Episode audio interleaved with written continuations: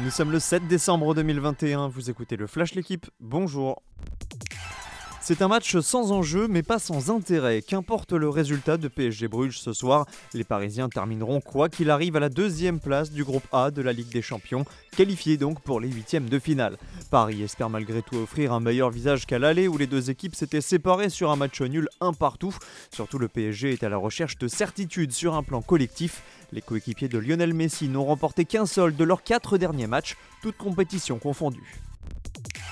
La Ligue de football professionnel statuera demain sur le dossier Lyon-Marseille. Le choc de la 14e journée de Ligue 1 avait été arrêté le 21 novembre dernier, en cause d'une bouteille lancée par un spectateur sur Dimitri Payet.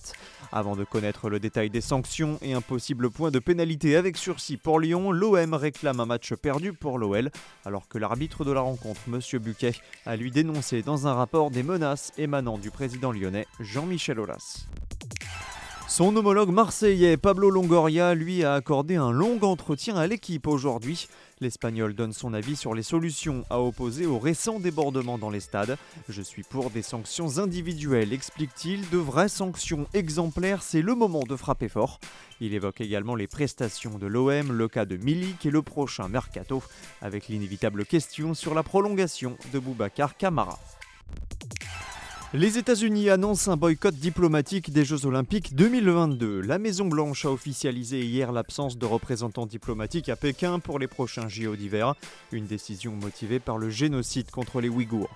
Ce boycott n'implique pas les sportifs américains qui pourront défendre leur chance du 4 au 20 février prochain. Merci d'avoir écouté le Flash l'équipe. Bonne journée